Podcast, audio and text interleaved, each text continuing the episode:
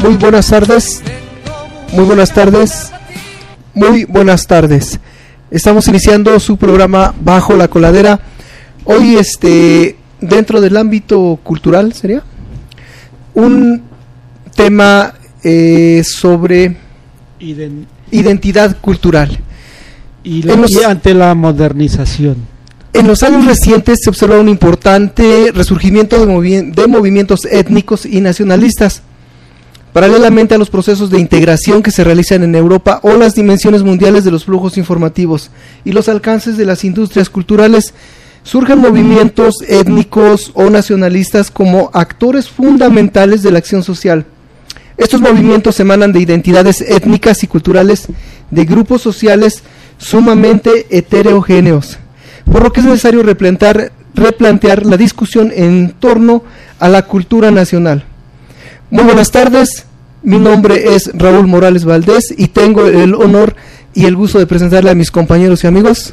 Eh, bueno, antes que nada, que se presente la invitada. Sí, bueno, este, vamos a seguir con la invitación este, especial, ¿verdad? pero bueno, pero invitada especial, la invitada estrella, hoy nos acompaña. Pues preséntate. Hola, muy buenas tardes, Cecilia Vázquez. ¿Más cerca? Sí, sí, sí, por favor, un poquito más. ¿Así está mejor? Ok. Hola, muy buenas tardes. Cecilia Vázquez para servirles. Muchísimas gracias por invitarme. Gracias, nos hace el honor de estar aquí en nuestro programa. Eh, Jerónimo. Hola, ¿qué tal? Buenas tardes, ya estamos acá. Muchas gracias, Cecilia, por hacernos el favor de acompañarnos. Eh, pues ahí están, eh, tenemos a la compañera Ceci aquí con nosotros, ya después de mucho tiempo, casi un año, un año que no se dejaba ver ya la tenemos aquí nuevamente en Radio Zacatepec. Pues bienvenida, Ceci. Muchas gracias, muchas gracias. Eh, pues ya sabe, mi nombre es Margarito González y vamos a estar aquí con ustedes compartiendo este tema, eh, identidad cultural ante la modernización.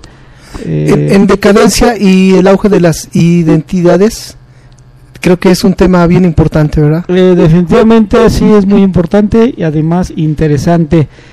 Quisiera yo iniciar el programa, eh, recuerden que la vez pasada dijimos que las tres primeras personas que llegaran al programa, este, se les iba a obsequiar un boleto para, la, rifa, del día 30 de, octubre que está organizando que está organizando este bajo el auspicio vamos a decir del el plantón para la colocación de los señalamientos de los límites territoriales. Ahí está. Eh, es una rifa que se va a dar a cabo el 30 de eh, octubre. Así es que las primeras tres personas que llegan aquí a cabina se les obsequiará un boleto de, por parte del así es que, bajo la cola. Así es que tomen su suéter y camino al radio porque aquí están esperando tres boletos. Tres boletos. pueden ser los ganadores, ¿eh? Sí, pueden ser los ganadores del primer premio o el séptimo. Teléfonos para que se comuniquen con nosotros 22 11 18 66 88 y 22 26 61 36 77. Si usted tiene una pregunta sobre el ámbito cultural, sobre esto de identidad cultural, para empezar el tema. Ah, ah pues aquí Jerónimo, Jerónimo le vamos a, a, ceder la batuta para que él nos vaya guiando. Ok, bueno, buenas tardes entonces, empezamos. Eh,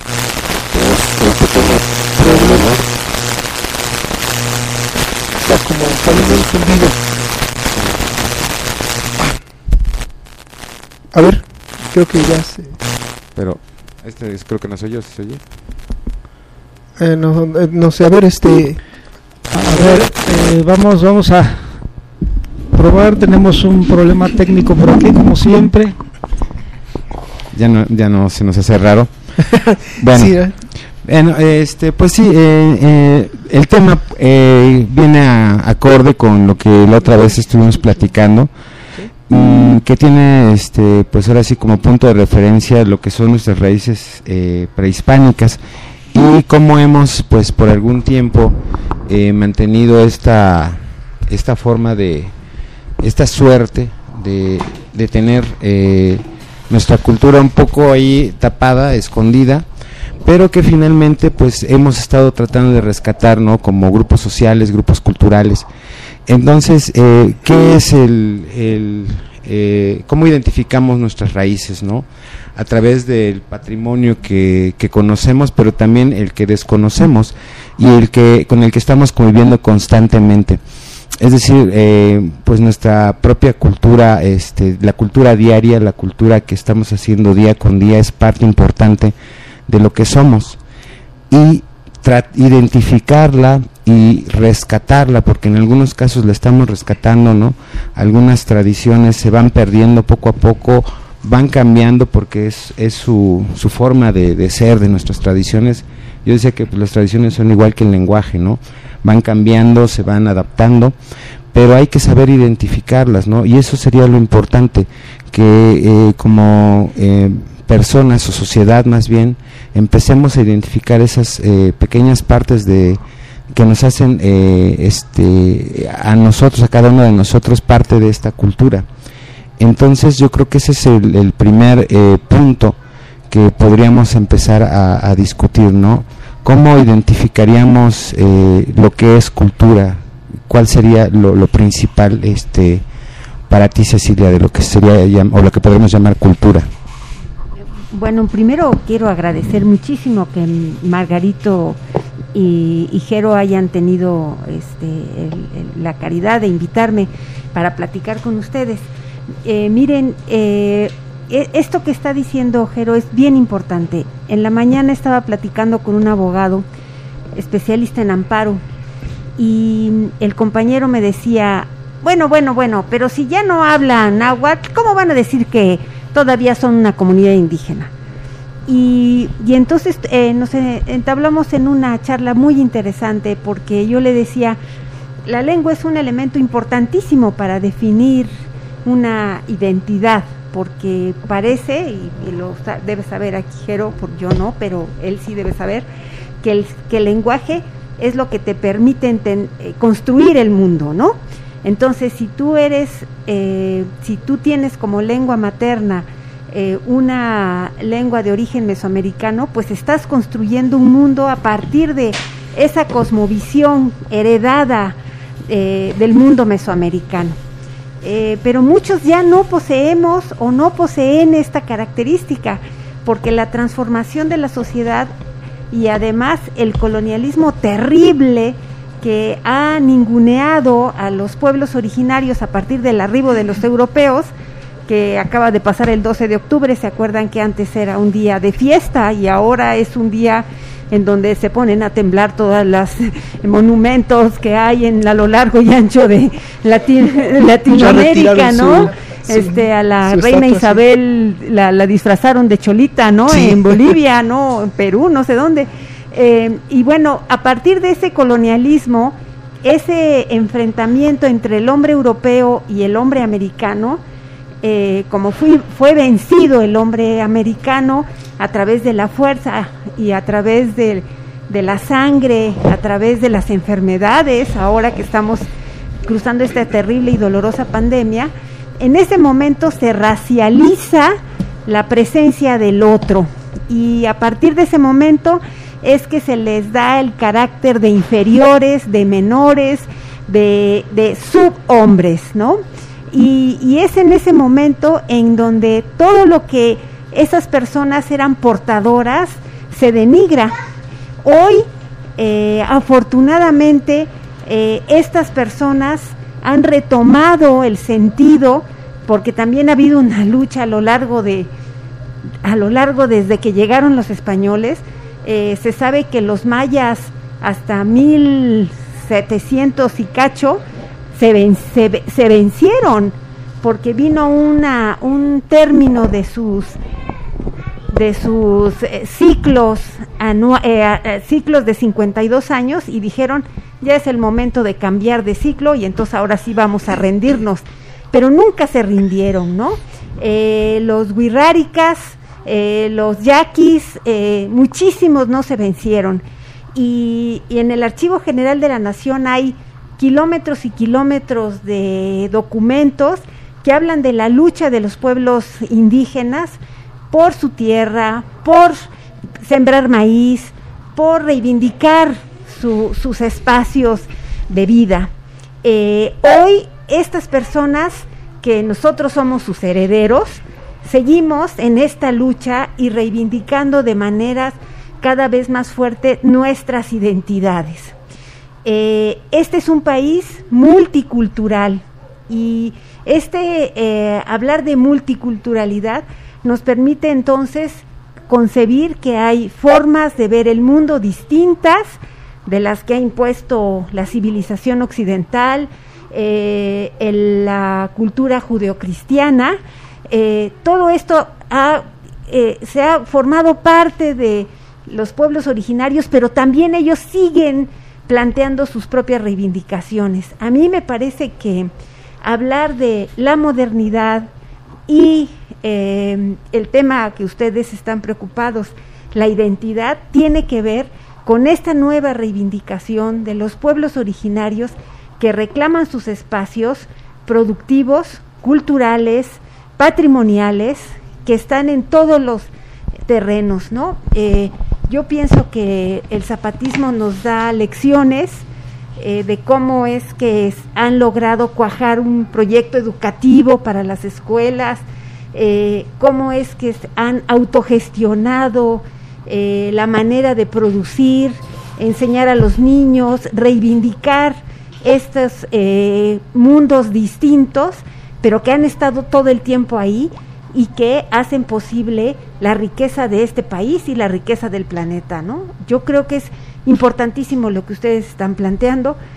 ¿Cuál es nuestro patrimonio? Todo lo que hacemos todos los días, esa es la cultura, eh, afortunadamente para nosotros, ¿no? Porque en el mundo este colonialista, pues decían que los cultos eran los que sabían leer y, leía, oían música clásica, porque eso era lo chido, ¿no? Sí. Y los demás, pues éramos una bola de imbéciles, ¿no? Pero, ¿qué creen? No era cierto, ¿no? Y ahora lo sabemos y lo sabemos, lo hemos sabido siempre, porque por eso nuestros padres nos entonces esa parte yo creo que sí tenemos que rescatarla. Aquí tenemos eh, ese lenguaje todavía, tenemos nuestra tierra, la cultivamos, somos parte de esta comunidad y esta comunidad es parte de cada uno de los que aquí vivimos. Tenemos muchas palabras de uso común del idioma náhuatl. Eh, aquí los que van, las señoras que van al molino todavía ponen el neshkomil. Así es. Usan el chiquepexle. Usan el meclapil, el metate. Entonces, no se puede decir que no hablamos eh, el náhuatl, que no somos una comunidad eh, originaria Claro que sí, lo que pasa es que como dice la antropóloga, es, somos una sociedad multicultural. Adoptamos el ok de los Estados Unidos. Adoptamos eh, términos de muchas partes del mundo y exactamente la nuestra la conservamos. Oculta, pero está ahí. Y, bueno, es, es, cierto, totalmente no hablamos el náhuatl, pero sí lo, sí lo, pero está exactamente lo estamos practicando a diario claro sí Los indígenas y los movimientos populares han estado todo el tiempo empujando esto, ¿no? Por eso es que se cambió la constitución y existe ahora el artículo segundo constitucional, si no, no, estaría eso, ¿no? Sí, eh, eh, realmente eso es importante. Eh, recordemos que existen siempre los grupos de choque, los grupos que el mismo sistema pone, para que digan que sí se está haciendo las cosas, ¿no? Eh, realmente aquí lo que necesitamos nosotros como comunidad, como pueblo, es, organizarnos y exigir de manera eh, así, eh, no, no pidiendo nuestros derechos, porque los derechos ya los tenemos, son inherentes al hombre, son inherentes al ser humano, dueños del, del, territorio donde, donde pisan, ¿no? Eh, no hay necesidad de exigir que, se respeten nuestros derechos, sino el reconocimiento de esos derechos. Y vuelvo, insisto, tenemos que ver las causas que originaron todo esto. Es. decir, el problema se va a solucionar desde donde se originó. Si, si fue algo impuesto, entonces tenemos que hacer que esto se vuelva a establecer como algo oficial. ¿sí? Es decir, que desde las escuelas, desde eh, los centros eh, educativos se, se inserten esto que en un momento dado se nos fue quitado. Termino con esto. Eh, y sí es cierto, hay, hay un, una investigación por la C. María de la Luz Casas Pérez, no sé si te suene. Eh, fue en el 17 de diciembre de 1992. Dice nuestra condición de país premoderno por sus tradiciones, moderno por decreto. Aún así se reconoce, ¿no? O sea, todo esto ha sido de una forma impuesta, ¿no? y ya, ya basta de esas imposiciones que, que las autoridades o los administradores, yo les quiero ya cambiar nombre, eh, su título, no son autoridades, son administradores de los recursos del, del país. Así es que tienen que asumir, asumir su, su función que les corresponde. No tienen absolutamente ningún poder sobre el pueblo. Eh, ningún poder absoluto. ¿sí? Entonces aquí esto tiene que romperse desde las bases, desde, desde sus raíces. Afortunadamente ya se está cambiando todo eso, ¿eh? Ya, ya le estamos dándonos cuenta que la gente está, como ahorita lo de las estatuas, ya mejor decidieron antes de que llegara el 12 retirar la estatua para evitar tal sí exactamente. Afortunadamente ya se está dando el cambio que no quieran darse cuenta los, tú dices Margarito, administradores, yo pienso que ni administradores son. Vamos a darles desgraciadamente administradores porque eso es lo que son. Sí, son, digo, ese, sería el término, ¿no? Yo creo que lo hemos eh, machacado otras ocasiones aquí en el programa y creo que eso es lo ideal decirles, ¿no? Son eh, ya no queremos bajarle, bajarle la categoría, el puesto, porque al final de cuentas serían los encargados. Sí, sí. porque para llegar a ese término, perdón, los interrumpo, sería que se lo ganaran. Porque hasta ahora no lo han hecho. Eh, y deben de tener el perfil. El perfil. Y un encargado, pues eh, allí para que las pueda más o menos llevar, ¿no? Pero vamos a dejarle así como administradores al que es este, el que encabeza. El... Siete de la noche con 38 minutos. Como cada año se vende cera lisa y escamada por pieza o por kilo veladoras, saumerios y candeleros dulces y calaveritas en calle Independencia número 258 en casa de la señora Margarita Aguas Tecot. Vikingos Barber Shop de lunes a domingo lo espera de 10 de la mañana a 9 de la noche con un cortes de caballero por promoción solo 50 pesos del teñido y afeitado de barba, mascarilla negra, exfoliación y también por inauguración una bebida de cortesía. Eh, citas al 22 15 92 46 36 en el Boulevard Cholula Huejotzingo, kilómetro 95, aquí en Zacatepec, en la planta alta del consultorio del doctor Cancino. Eh, licenciado Antonio y asociados en apoyo a la comunidad tramita regularización de escrituras, corrección de actas de nacimiento y el apoyo en el pago de impuestos sobre adquisición de bienes inmuebles, con subsidio del 10, 20 y hasta el 30%. Eh, oficinas en San Pedro Cholula en calle 17 Poniente número 102, en Zacatepec en calle Emiliano Zapata número 328 y puede pedir una cita al 22 28 30 52 83. Only Music llega Agua Hotzingo con amplio, amplio surtido en instrumentos musicales, equipos de audio, iluminación y accesorios. Las mejores marcas en instrumentos musicales los encuentras en Avenida Quintero, número 386, en Huejotzingo. Informes al 2271002300 y en San Pedro Cholula, en Avenida 12 Poniente, 925. Al teléfono también puedes pedir informes 2228038700 con 30 años de experiencia en el mundo de la música. Y bueno, regresamos este, yo, yo, eh, perdón, regresamos a nuestro programa, este, compañeros. Este, lo que estaba ahorita hablando tras este micrófonos, eh, la antropóloga Ceci, lo de golpear, eso, eso se me hace de verdad muy importante mencionarlo. Cómo nos van quitando nuestra identidad, Margarito, Jerónimo, es decir, de al grado de golpear a alguien para que no hablara el náhuatl, porque tal vez no se hacía entender con el maestro que no lo hablaba, porque él también tal vez tenía una imposición, no sabemos de qué, de qué forma, ¿verdad? Pero eso sí es algo terrible, el llegar hasta golpear a alguien para que no se comunicara en su dialecto o en su idioma.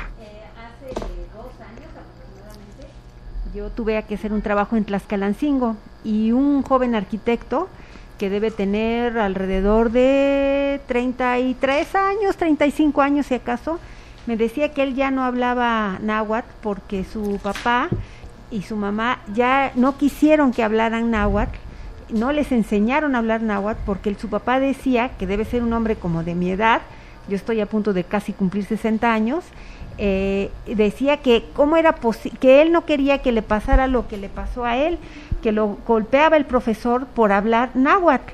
Entonces que ellos como papás no les iban a enseñar a esa generación, y le estoy hablando de una generación que ahorita tienen treinta y tantos años, es una generación abajo de su servidora, este, que, que hablaran en náhuatl. Eh, hay una imposición del Estado Nacional de que todos seamos iguales, porque el Estado eh, capitalista, el Estado burgués, que, que se formó después de la Revolución Mexicana, que viene desde la época juarista, eh, impuso esta homogeneidad. Todos teníamos que ser iguales. Pero resulta que no hay, no hay nada igual en la propia naturaleza, todo es distinto. Somos, eh, tal vez todos somos, tenemos, eh, la, somos la misma especie, Homo sapiens sapiens, pero cada uno de nosotros es distinto por el contexto, por las circunstancias, eh, por nuestros procesos hereditarios que nos hacen distintos. Esa diferencia es lo que da la riqueza de la humanidad. Eh, hoy, eh, afortunadamente, se ha reconocido la diferencia, hablábamos del artículo segundo constitucional, pero de eso que está escrito, que es el ideal, porque la constitución siempre es el ideal, a, que se aterrice y se lleve a cabo en todos y cada uno de los espacios que forman nuestra nación, pues es mucho trabajo. Eh, debería de haber eh, intérpretes de los diferentes idiomas que se hablan en este país, que hay 360 y tantas variantes de náhuatl, de maya, de eh, totonaco, mixteco, etcétera, etcétera, etcétera, etcétera, debería de haber en las clínicas personas que hablen estos idiomas. Ahorita comentábamos aquí eh, eh, sobre la desaparición del oficio de las parteras. Y el, el, el tema de las parteras tradicionales es importantísimo para la vida de las comunidades porque ellas son el vehículo de unión entre el nuevo habitante de esa comunidad y la tierra porque la partera es la encargada de ir a sembrar el ombligo. Es un elemento importantísimo para la reproducción de la cosmovisión de las comunidades. Hace dos años o tres estuve en un encuentro de parteras en Morelos y, explicaban ellas que eh, ellas forman parte de la vida de las comunidades y acompañan a las mujeres en todo el proceso no solamente es de que como, como acostumbra el sistema médico institucionalizado, eh, sino eh, eh, acompañan, conocen a la familia. Ahorita vas a contar, Jero, por favor, lo que viste de esta partera maya, ¿no?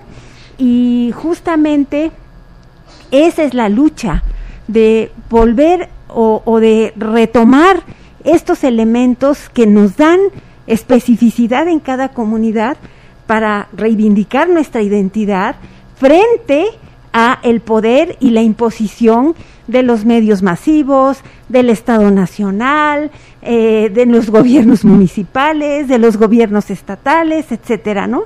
Que tiene que ver en esta imposición que arranca eh, los elementos identitarios como son el territorio, que, define a una comunidad, eh, el lenguaje, los sistemas normativos, los sistemas que rigen la vida ceremonial de las comunidades. Todo eso es lo que hay que estar, lo han, han estado haciendo y lo siguen haciendo las comunidades, ¿no?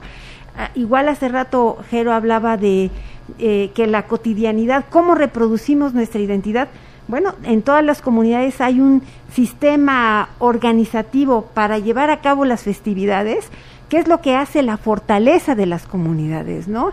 Es lo que nos em, nos pertrecha contra estos nocivos elementos como el narcotráfico, eh, la degradación de los jóvenes que son seducidos por las drogas, ¿no? Estos sistemas eh, organizativos para las fiestas hacen que los padres traten de enseñar y e incorporan a sus hijos a esas festividades y bueno, esto es consolidar el tejido de las comunidades. Sí, tenemos un saludo, este dice eh, Liz que nos escucha en el barrio de San Isidro, que me ha mandado mensajes, pero que no le, no le he pasado. Bueno, dice, saludos a la antropóloga, vamos a pasar su mensaje. Gracias. Y dice que está muy interesante su plática. Eh, eh, muchas gracias. De, eso de la identidad cultural es... La pasamos bien, que la pasemos bien todos. Y que, bueno, un saludo de parte de ella. Gracias. Eh, bueno, en cuanto a lo que es esta imposición nacionalista, estamos hablando precisamente el otro día con un grupo de compañeros este, eh, que se dedican a, la historia, ¿no? Y, estábamos hablando de esta nueva nacionalidad que están imponiendo ahorita, ¿no? Y que lamentablemente pues eh, cae en los mismos vicios de siempre, ¿no? De poner un molde, ¿no? Para lo que debemos de ser, sin darse cuenta de cómo como naciones, porque no somos una sola nación, somos mucho una multi, o sea, una, eh, una serie de naciones tremendas en México, eh, todos este viviendo eh, a un ahora sí que a mismo ritmo, ¿no? Pero cada una cada una de estas naciones viviendo distinto y efectivamente lo que nos da el color distinto a cada uno de nosotros es nuestra nuestra forma de llevar incluso nuestras fiestas, nuestra cultura Hablábamos del documental este de, la partera maya, ¿no? Donde precisamente ella es ahora sí que el, prácticamente el pilar de la comunidad, ella de todo, todo gira alrededor de ella, ¿no? Y esta parte que, que es tan importante, ¿no? De, de mantener el, el, hilo conductor de nuestra vida, o sea, así de importante es una partera. Yo le decía que lamentablemente en Huejotzingo hace dos años, la, una partera de Atesca, una este, querida amiga doña este, Edith, este también ya le prohibieron este ejercer este su, oficio. Imagínate no después de eh, tuvo que tomar varios cursos porque el instituto de este instituto mexicano de seguro social le porque el instituto de este instituto mexicano de seguro social le pidió que tomara varios cursos para que se profesionalizara. Y después de esto les empezaron a quitar eh, apoyo y finalmente un día llegaron y dijeron sabe que ya deje de hacer eso porque ya tenemos clínica acá y pues ya casi casi es ilegal lo que usted está haciendo. Bueno, lo que pasa, perdón, antes no había clínicas como ahora y había parteras. Eran las parteras. Yo recuerdo, perdón, interrumpo. Sí, sí. Mi mamá, varios de mis hermanos fueron auxiliados por una partera. Sí, sí. Pero entonces eh, eso de, de, eso de nacer en la casa, ¿no? Eso de sembrar el ombligo en el terreno donde vas a cultivar tu maíz, entonces estás eh, dándole el ciclo completo a tu vida, ¿no? Porque finalmente ahí naces, ahí mueres, ahí está tu, tu, tu, raíz verdadera, ¿no? Y cómo es importante que mantengamos ese tipo de cosas todavía vivas. Decíamos hace rato, ¿no? Lo, lo importante que va a ser que no le exijamos, sino que pidamos que se cumplan estas leyes a nuestros administradores, porque ya no es el momento de decir a ver si pueden hacerlo, tienen que hacerlo pero deben nacer de nuestra propia necesidad de que se hagan las cosas, ¿sale? Porque si nosotros seguimos dormidos pensando que el administrador va a decir, ah, tenemos que hacer esto ya, porque es obligación, no lo van a hacer. O sea, de verdad tenemos que estar despertando para hacer las cosas. Yo les decía en el programa pasado, ¿no? Este, hay que buscar grupos juveniles, este, que empiecen a desarrollar la cultura también de aquí de, de Zacatepec para que también ellos sean los de primeros defensores de esto, porque si ellos no entienden lo que es la cultura de su comunidad, nadie más después va a venir a decirles cómo, cómo hacerlo. Sí, va a venir alguien con las mismas promesas de siempre y nos vamos a quedar como siempre, esperando. Me comentaban hace rato que, bueno, el carnaval obviamente de Bojotzingo no se va a hacer, ¿no? Entonces, ¿qué, qué se planea hacer? Y estaban comentando pues que a lo mejor algunas personas en sus casas se van a reunir, ¿no? Y van a estar en familia, este, a lo mejor van a salir a bailar fuera de sus casas. Sí. Porque el gusto del carnaval no se los vas a quitar, ¿no? O sea, ya a lo mejor no van a dar la vuelta al parque ni van a tardar este eh, en, en, horas en, en este en aventar tiros, eh, sino nada más ahora quieren salir ahí alrededor de sus casas, ¿no? Junto a su familia, con su familia, ¿no? Entonces estamos hablando de cómo están ellos ya eh, viendo cómo van a defender esta tradición. Su tradición, sí. Porque nadie va a decir cómo hacérselas. Sí. O sea, ellos tienen, ya nosotros como comunidad en Huejotzingo por lo menos tenemos que decir qué vamos a hacer, ¿no? Y obviamente está todo el rollo de, de, pues hay que cuidarse, hay que tener este las medidas necesarias porque finalmente no hemos salido de este, de este problema tremendo en el que vivimos. Pero ellos ya están pensando así, ¿no? Hacer pequeños grupos, ¿no? y decían pues va a ser mejor porque pues ya vamos a estar nada más con, entre familia y pues ya este no vamos a permitir que haya excesos no y ya cuando pase un par de horas nos metemos a las casas nos quitamos el disfraz y así vamos a vivir este año el carnaval a, a la mejor en Huejotzingo no entonces a lo que voy es esto precisamente como cada uno de nosotros en nuestra comunidad debemos de entender la, la cultura debemos defenderla ¿no? Y defenderla desde nuestra trinchera desde nuestras casas pero también aliarnos con otros, como en las fiestas, ¿no? para sacar adelante lo que necesitamos este, eh, sacar adelante, que es la, la, la, la, idiosincrasia y cultura de nuestra comunidad. Porque les digo, si no lo hacemos nosotros, no va a venir ningún administrador a decirnos, ¿saben qué? Ya es momento de que empecemos a, a ver este quiénes hablan náhuatl aquí y hagamos un grupo de náhuatl y empecemos otra vez a, a generar esta, esta este, nueva forma de, de, entender nuestra, nuestra cultura aquí, en, en Zacatepec, o en Huejotzingo, o en Atesca, o en donde sea, ¿no? Porque te digo, no van a llegar a hacerlo otras personas, tenemos que ser nosotros. Y entonces, el, ahora sí que el, lo que estamos buscando nosotros aquí en estos programas es precisamente que empecemos a despertar el pensamiento de, de, de, de juntarnos, de desarrollar eh, como sociedad un pensamiento pero hacia la cultura.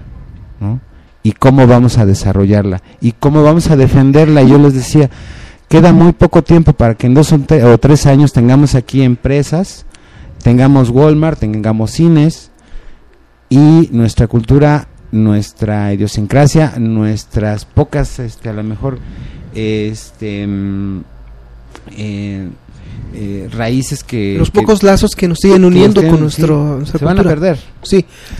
Lo que viene es la cultura eh, lo, no sé pero lo de el robo el secuestro desgraciadamente lo que decían hace rato lo que sale en televisión las organizaciones de los amiguitos que oye yo te vendo un cigarro yo yo te vendo eso es la cultura y tenemos que tomar medidas ya.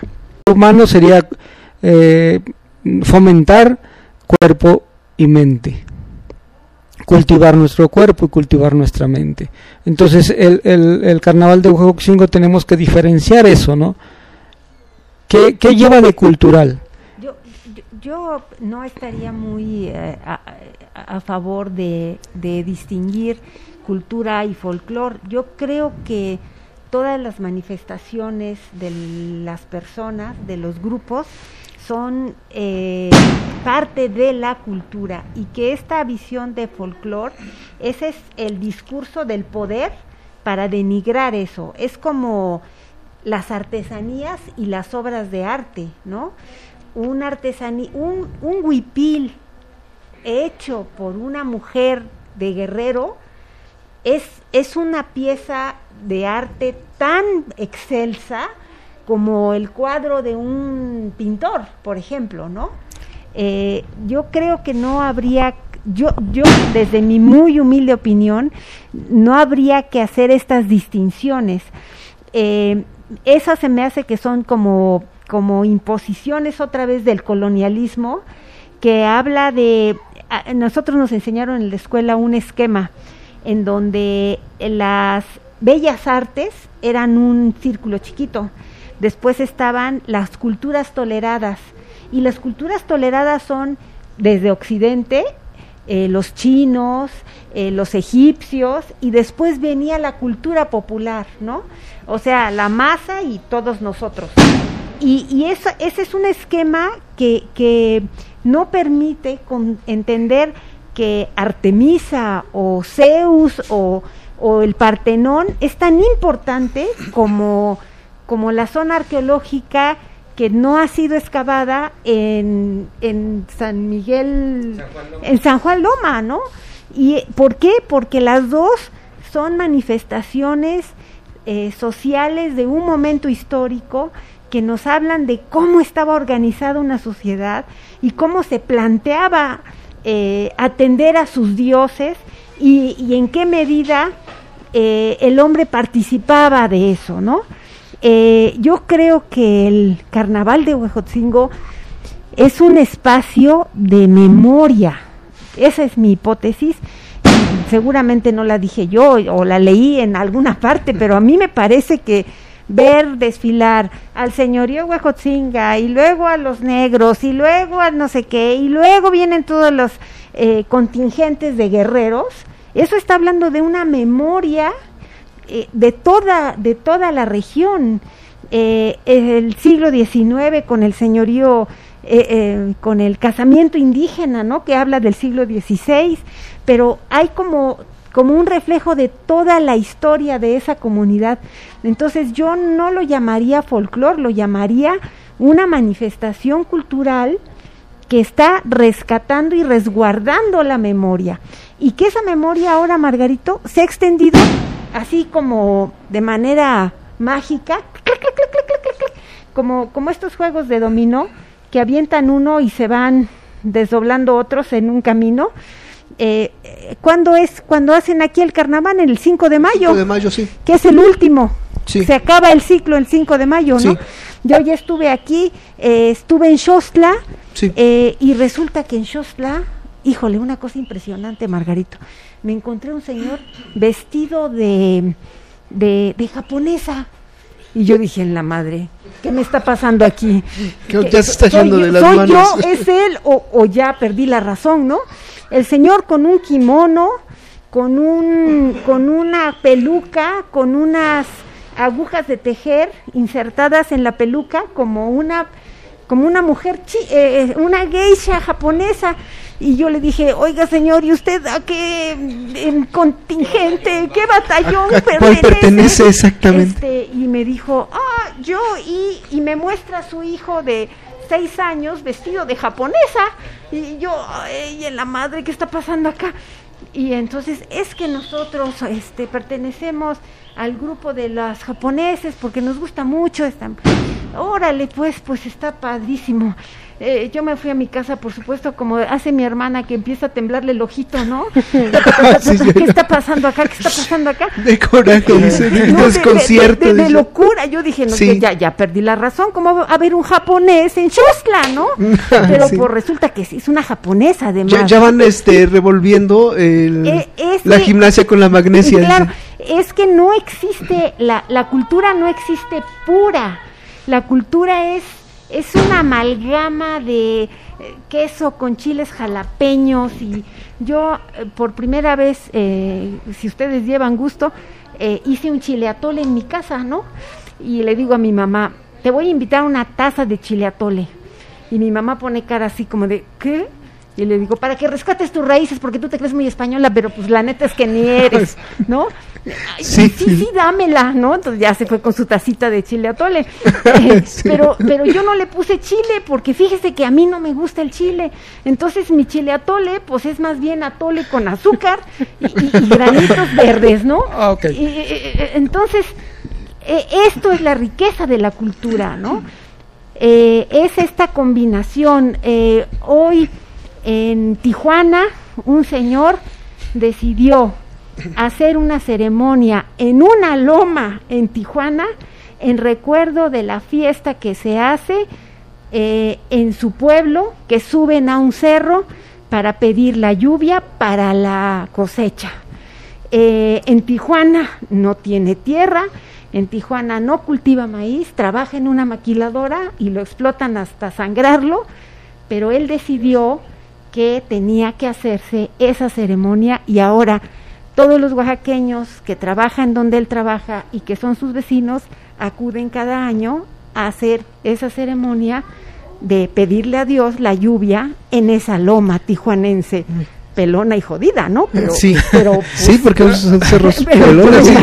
Sí.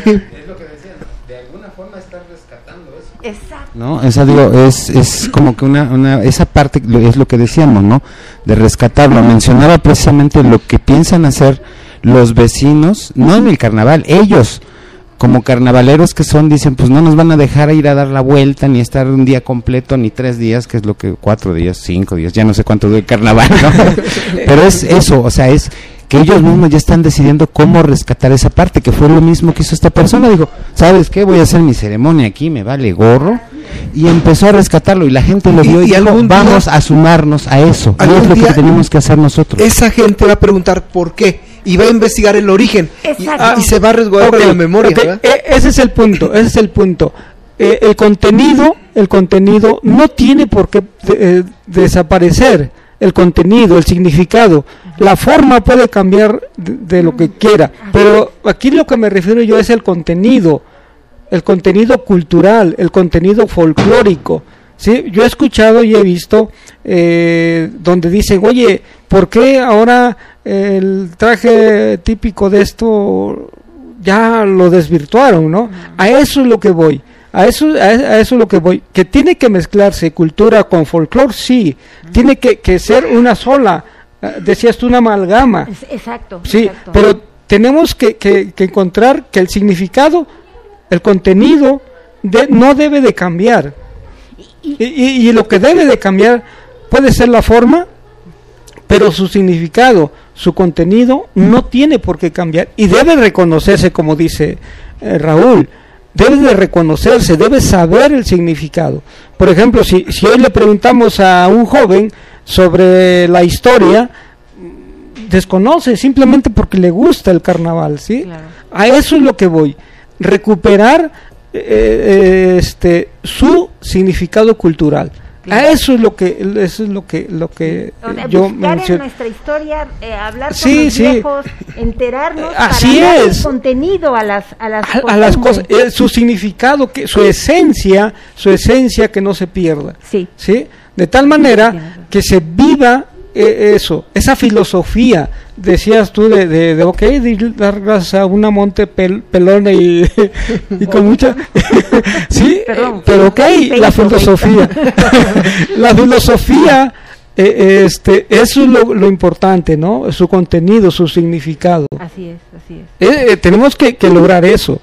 Y, eso es lo que debe buscarse. y, y seguramente, Margarito, eh, eh, los nuevos portadores de los procesos culturales dentro de 60 años no van a reconocer lo que nosotros reconocemos como importante, ¿no? Sí, sí, hacer eh, otro. Exactamente. porque hay un, porque hay un dinamismo. mis compañeros restauradores son muy, como muy puristas, ¿no? y yo lo entiendo porque esa es su chamba y, y se educaron para, para hacer que las cosas permanezcan pero las cosas también se cambian y se deterioran y demás. Acabo de ver un video de un, un pueblo eh, español en donde la burla, la carnavalización de la fiesta del santo católico es hacer bailar al santo. Entonces imagínense que en la calle el santo lo van con música moderna, y, entonces, el pobre santo, ¿no? ¿Alguien ha visto esos este memes, cómo se puede llamar? Del niño Dios con un traje de McDonald's, con un traje de esto y, con una música exactamente. ¿Dónde está el respeto? ¿Dónde está el.?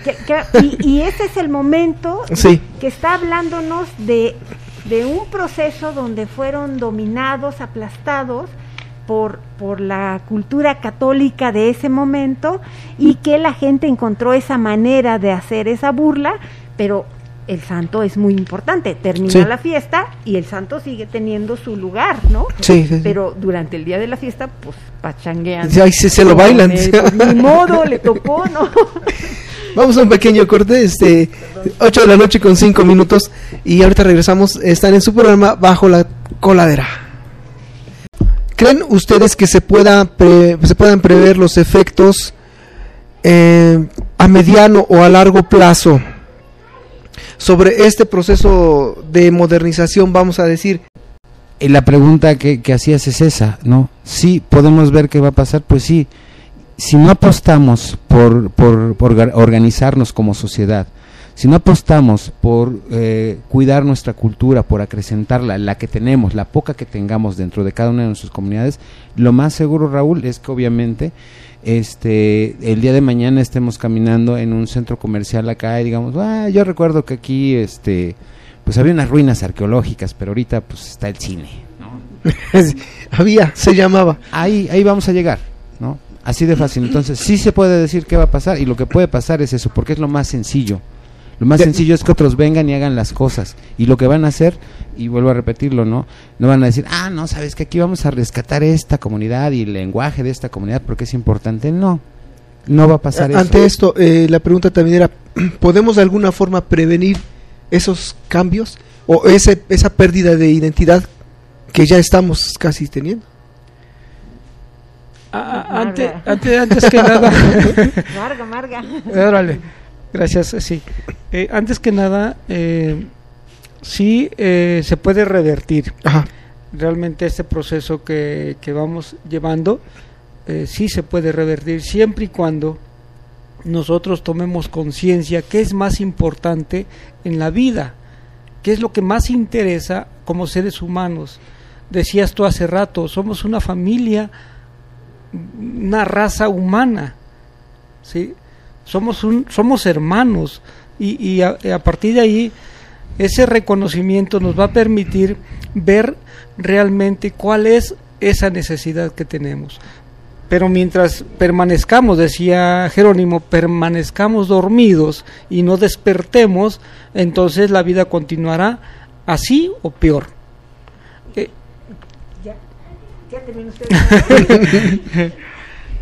quisiera yo, eh, para terminar, hacer nuevamente eh, leer el texto de, de esta entrevista. Alguien dice aquí, aquí dice, la justicia para los indígenas en México es un asunto muerto, Cecilia Vázquez. Casi, casi, a veces se ve un poco resucitado, no muerto, muerto. ok, eh, esto a mí me parece muy interesante porque eh, dice, la justicia para los indígenas en México es un asunto muerto. O sea, quiere decir que ya está totalmente... Yo digo que no. Yo, yo creo que usted tiene razón. Yo ahorita eh, la, pregunta nos plantea ver el vaso medio lleno o, medio, vacío. Sí. Y yo... Venga, venga, venga, usted diga. Y entonces continúa, dice, el Estado es monolítico en términos jurídicos, si bien se reconoce, si bien se reconoce su presencia, sus derechos dependen del Congreso. ¿Sí? Y insisto, esto no depende del Congreso. Sus derechos de los pueblos indígenas no dependen del Congreso. Dependen de los pueblos indígenas. Dependen de los pueblos indígenas. Sí, definitivamente, no, no podemos atribuirle apostarles así sí o sea decir ok los derechos de los pueblos indígenas le corresponden al Congreso negativo. Que, ellos decidan por nosotros. no no no jamás, eso no debe ser. jamás de los jamás yo yo creo que usted tiene razón eh, y yo vería el vaso más bien medio lleno porque la lucha de los pueblos originarios desde la llegada de Colón a las Antillas no no, se ha detenido, no se ha detenido. Y, y hoy tan es así que podemos ver tan solo en el estado de Puebla los movimientos de la Sierra Norte que han luchado contra la minería. Sí. Eh, hemos visto en Zacatepec que están luchando por su río. Hemos visto o estamos mirando en la Sierra Oriental, en la parte de Iztacamacitlán, también están luchando contra la minería en el sur del estado, pueblos originarios, eh, en este caso también hablantes de náhuatl, están luchando en contra de una termoeléctrica. Em, en, eh, ¿Qué otro eh, lugar están? Ah, la presencia de los museos comunitarios, ese es otro, otro frente que han tomado los pueblos indígenas para defender su especificidad cultural y sus procesos y su patrimonio, que era algo que te interesaba, ¿no? Eh, em, decía el nuevo funcionario del nuevo organismo creado por Barbosa, el IPPI, Instituto Poblano de los Pueblos Indígenas, que está comandado por un maestro, Rafael Bringa se llama, yo tuve la oportunidad de platicar con él para un trabajo, y, el maestro decía, eh, hay muy pocos hablantes de, de náhuatl en Cholula, en las Cholulas, ¿no? Sí. Y dijo, y, se voltea y le dice a su asesor, pero ¿qué tal? Porque él es hablante de náhuatl. Y con mucho júbilo el maestro le dice a su asesor, un antropólogo, le dice, pero ¿qué tal que ahora ya están rescatando y que ahora están aprendiendo náhuatl? ¿no? Sí. Eh, eh, eh, entonces, es, eso es ver el vaso medio lleno, ¿no? a pesar de que el panorama es muy doloroso porque eso implica un esfuerzo de parte de las personas para reivindicar, ¿no? y de cada uno de nosotros, ustedes están haciendo esa chamba también, ¿no? Por eso están aquí sentados. Podrían estar en su casa tomando martinis.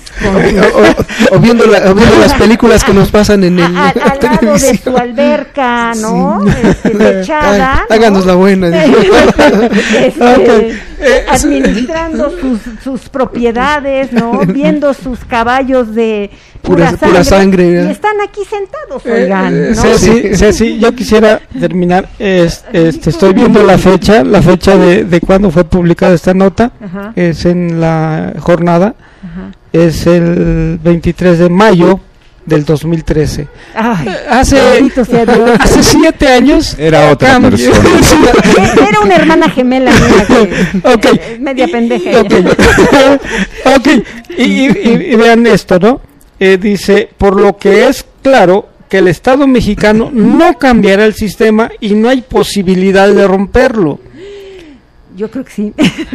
sí, eh, entonces... Eran otros tiempos. Eran otros tiempos. Sí, reconozco, reconozco eso, pero sí quise resaltar esto porque tenemos nosotros que asumir, asumir la responsabilidad que nos toca ante los administradores porque fueron elegidos por nosotros, ¿sí? que desgraciadamente eh, eh, nos hemos perdido en este mare magnum político, es otra cosa. Pero hoy yo creo que es, es necesario que asumamos realmente ese poder. Claro.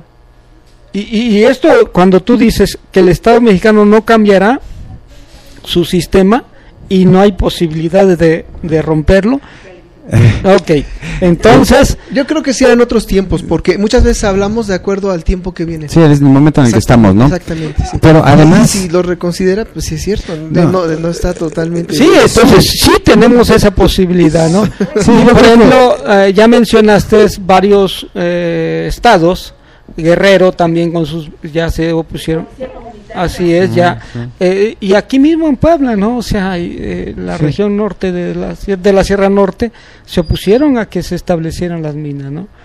Sí, fíjate que, eh, Margarito, esta parte precisamente, ¿no? De, de, cómo decir las cosas y en qué momento, ¿no?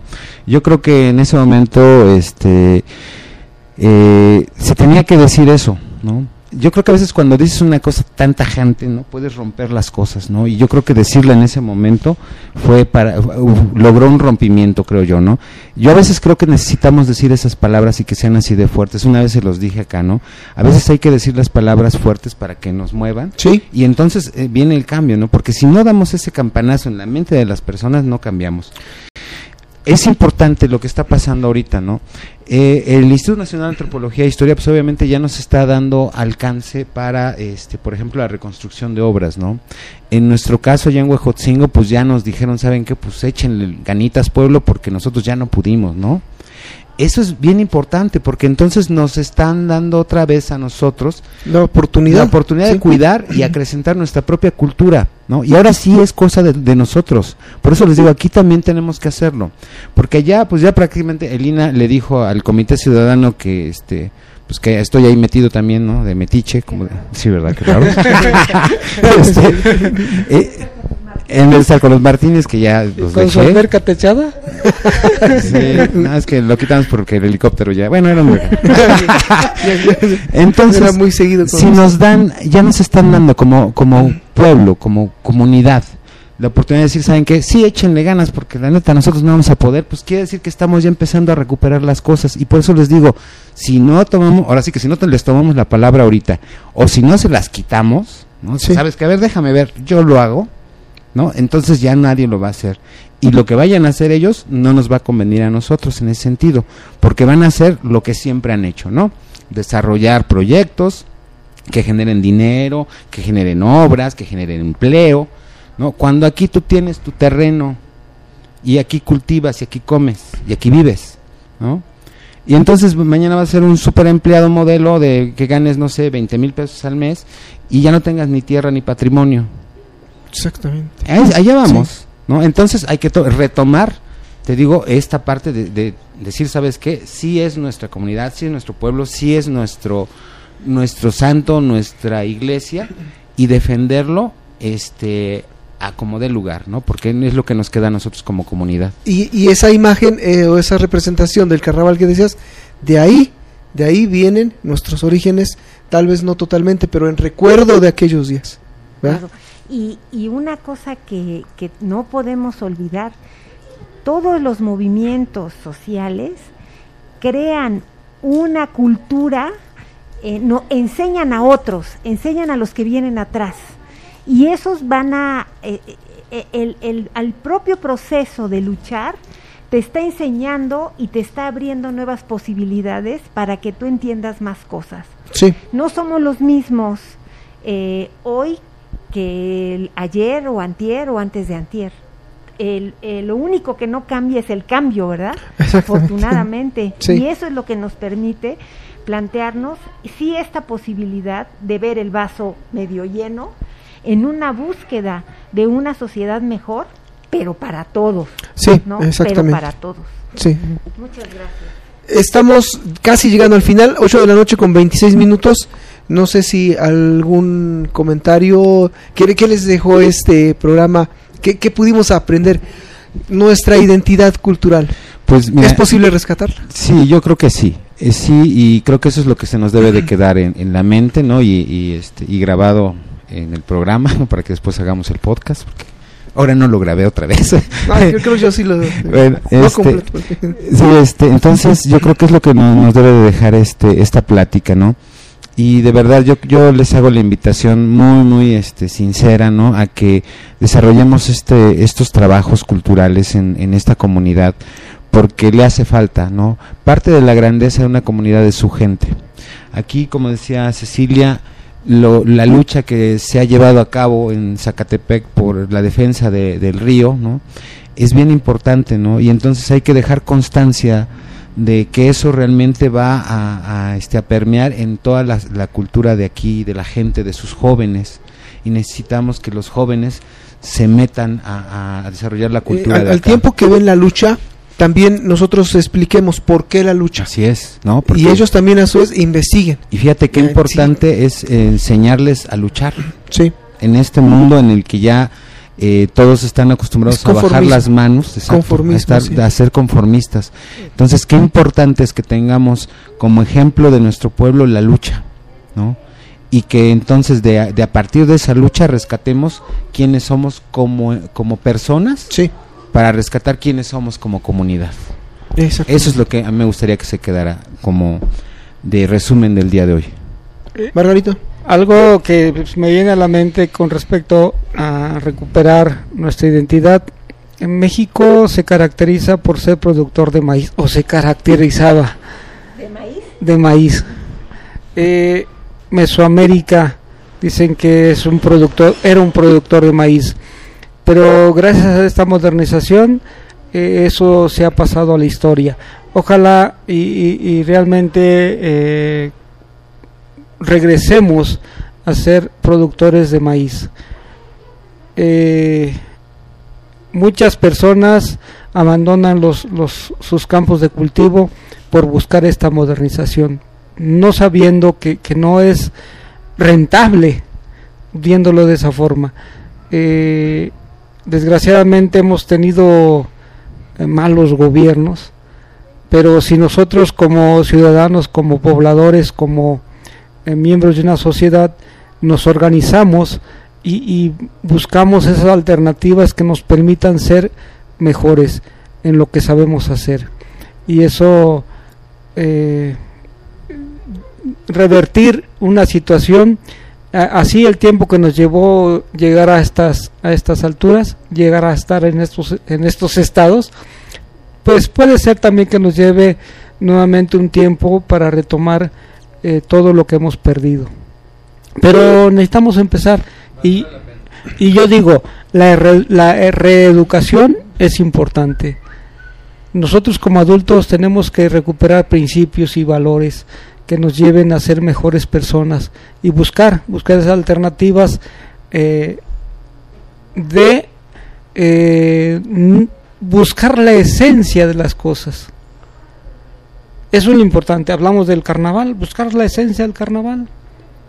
Eh, yo digo, a, mi criterio, eh, se ha desvirtuado bastante, ¿no? O sea, entonces recuperar su esencia es, importante. Y así la esencia de la de cada cosa, ¿no? En, política, en cultura, en religión, en, etcétera, en educación principalmente, ¿no? Y, eso nos va a llevar a ser mejores personas. Sí, es, es un proceso de repensarse eh, y asumir quién es uno dentro del colectivo en, al que pertenece, ¿no? Eh, decía un psicólogo eh, cuando hablaban del tema de la mujer y de del machismo y de la violencia que se ejerce sobre las mujeres, ¿no? En una sociedad donde matan mujeres como matar vacas, ¿no? Una cosa dolorosísima para todos nosotros. Eh, hay que ser muy honesto y saber qué lugar quiere tener uno dentro de su colectividad. Yo quiero, yo veo a los demás cómo, cómo me veo a mí mismo y cómo soy parte de esa colectividad. Yo nada más quiero agradecer que me hayan invitado porque me la pasé bomba. Muchas gracias.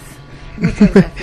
a ti, Ceci. Pues gracias por haber venido. En un resumen por eh, mío, es que bueno, tenemos que aprovechar, ¿verdad?, estos programas y cuando tengamos oportunidad de participar y como oyentes escucharlos porque a través de ellos vamos a aprender a defender nuestra cultura aprender a defender eh, este cambio cultural que nos están llegando de otros lados pero al mismo tiempo envolverlos y por qué no hasta contagiarles nuestro nuestra cultura y enseñarles para que vean porque muchas veces fuera en el exterior valoran mal más lo que nosotros tenemos aquí. Sí, sí, sí.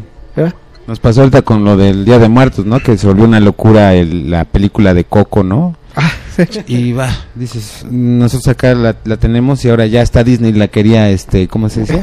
La quería patentar la quería favor. Entonces, imagínense. Sí. Pues nos despedimos. Eh, no sin antes invitarlos el próximo 31 de octubre, el sábado, tendremos una invitada, una tanotóloga este, aprovechando que el día 1 de noviembre es el Día de Muertos. Entonces, este eh, va a estar aquí con nosotros eh, la señorita María de Los Ángeles Muñoz. Pues otro programa interesante, no se lo pierdan los amigos que nos están escuchando del auditorio. Nos va a hablar sobre la tanatología.